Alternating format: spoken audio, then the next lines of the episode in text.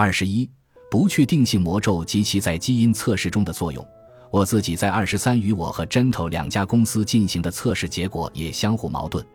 在二十三与我公司专门测试的一百多种疾病中，我有十三的疾病患病风险高于平均水平，另外十三低于平均水平，剩下的十三等于平均水平。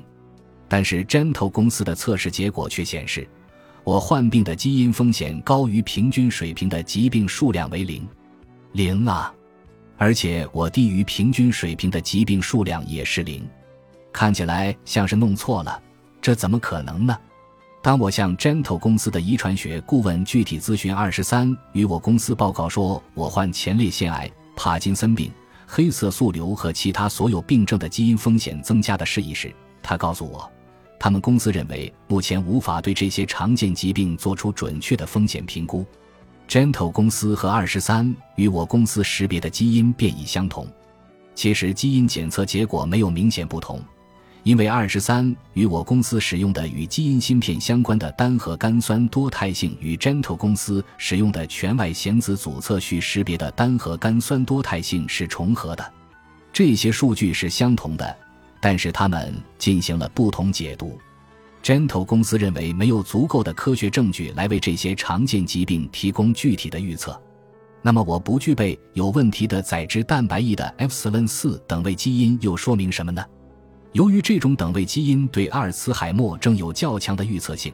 难道这不意味着我患阿尔茨海默症的概率低于平均水平吗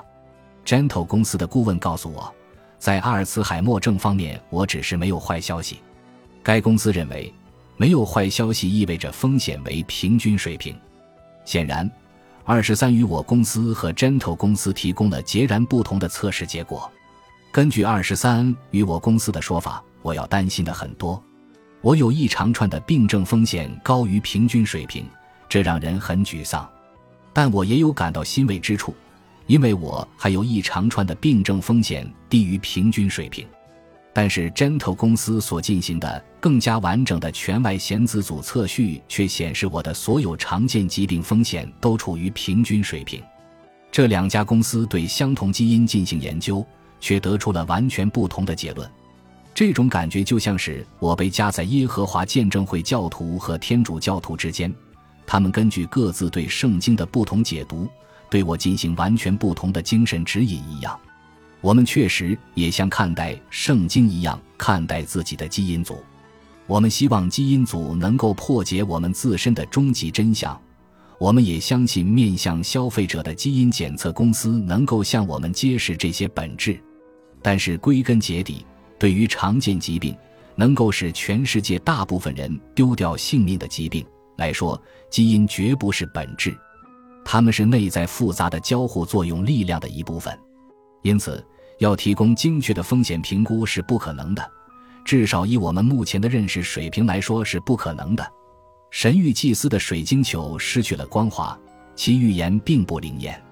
大部分的基因检测公司当然不会告诉你这些。他们还是在盲目乐观地宣传基因检测可能给健康带来的益处。美国政府问责局的一项调查发现了面向消费者的基因检测公司的一些欺骗性营销的惊人案例，包括号称测试可以确定孩子具有哪种运动天赋，把风险预测描述的如同诊断一样，销售号称能够修复受损 DNA 的保健品等。遗传学家詹姆斯·埃文斯在谈到这些预测的内在科学性时说：“面向消费者的基因检测公司声称基因检测可以作为医疗指南的说法完全是错误的。那些号称可以提供有医学价值的检测的实验室应该被关停并禁止进行相关测试。一方面，基因风险检测不准确、不严密；而另一方面，数家公司却过于乐观地做出种种承诺。”鉴于这两方面的明显脱节，就不难理解为什么美国食品药品监督管理局介入此事，并于二零一三年向最大的面向消费者的基因检测公司二十三与我公司发出警告函，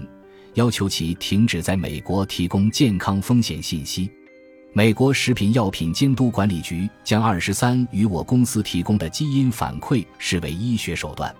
他担心基因型检测的不准确性和风险评估的不准确性。另外，美国食品药品监督管理局还担心人们可能误解测试结果的含义，进而做出改变生命的决定。比如，安吉丽娜·朱莉在收到了 BRCA1 基因的测试结果后，就决定接受预防性的乳腺切除术，而这个测试结果有可能是不准确的。美国食品药品监督管理局的决定引发了争议。另一方面，有人认为获取自己的基因信息是人的普遍权利。一方面，这一决定还引发了集体诉讼。以前的客户要求数百万美元的损失赔偿，认为这些公司的广告误导了他们，而且风险评估没有任何科学证据的支持。二零一五年。美国食品药品监督管理局允许二十三与我公司提供人们是否携带三十六种隐性疾病的信息，如囊性纤维化、镰状细胞贫血症等，这些都是由单一基因决定的孟德尔氏疾病。该公司至今仍然不能提供任何多基因病症的健康信息。到我写作本书为止，二十三与我公司一直遵守这一要求。因此，新客户不会得到根据基因型结果得出的常见疾病的健康信息。作为健康信息的提供者，二十三与我公司未来将走向何方还不得而知。虽然该公司有望继续在遗传学研究领域中发挥重要作用，因为它拥有一个规模庞大、不断增长的数据库。该数据库源于对一百多万人进行的基因型检测。其中部分人还完成了几个小时的关于各种特征和症状的问卷调查。考虑到这些，我们还应该进行测试吗？如果你想从测试结果中得到神谕，那么很可能你会大失所望。除了一些罕见的病症具有很强的预测性基因关联以外，比如亨廷顿舞蹈症和一些罕见的乳腺癌，测试结果可能并没有太大的临床价值。尽管杰弗里·郭尔彻拯救生命的故事可以用作很好的市场营销范例，但是这更多的是偶然事件，而不是对前列腺癌基因测试的精准预测。我自己的基因测试经历让我在思考二十三与我公司提供的极为具体的风险评估时悲喜交集，但是我认识到这些本能的情感反应都是因为受到了误导，这些风险评估的预测效度极小。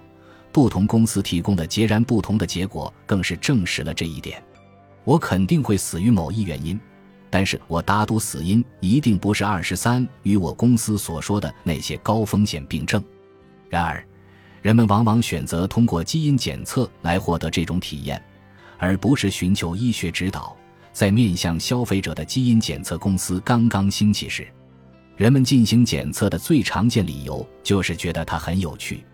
确实。测试一下自己的基因情况，让人觉得新奇，可以对自己有全新的认识。即使大多数的预测都是不准确的，而且未来的科学发现有可能会提高基因检测结果的临床价值。我发现整个基因型检测的经历很有趣，类似于 BuzzFeed 上的测试。从消费者满意度的角度来看，二十三与我公司确实能够让消费者更加满意，在这一点上，它比 Gentle 公司做得好。二十三与我公司通过具体数字向我提供了引人注意的健康预测。我得知自己患帕金森病的概率是百分之二点一，高于常人百分之三十二。二十三与我公司的检测经历令人满意，因为它提供了大量具体、个性化的健康信息。但是，街头的算命先生也能提供类似的信息，至少他没有声称他的预言有任何科学依据。另一方面，Gentle 公司给我提供的测试结果虽然更有科学依据，但是对我的心理没有太大影响。Gentle 公司对我进行的整个全外显子组测序，以及一七百种病症的测试信息表明，我与常人无异。在接受 Gentle 公司的检测之前，我不知道应该注意哪些疾病，可是测试之后，我还是不知道。在基因检测方面，没有消息就是好消息，确实如此。可我还是觉得在 Gentle 公司那里白白花了很多钱。本质主义偏见让我们觉得我们的命运刻印在我们的基因组中。很多直接面向消费者的基因检测公司承诺可以像神谕祭司一样破译神秘的命运密码，但是对我们最终可能会遭遇的大部分常见疾病来说，事实并非如此。基因检测所带来的喜悦和焦虑，是因为我们觉得像是在拜见能够唤醒我们内在本质的神谕祭司一样。但是，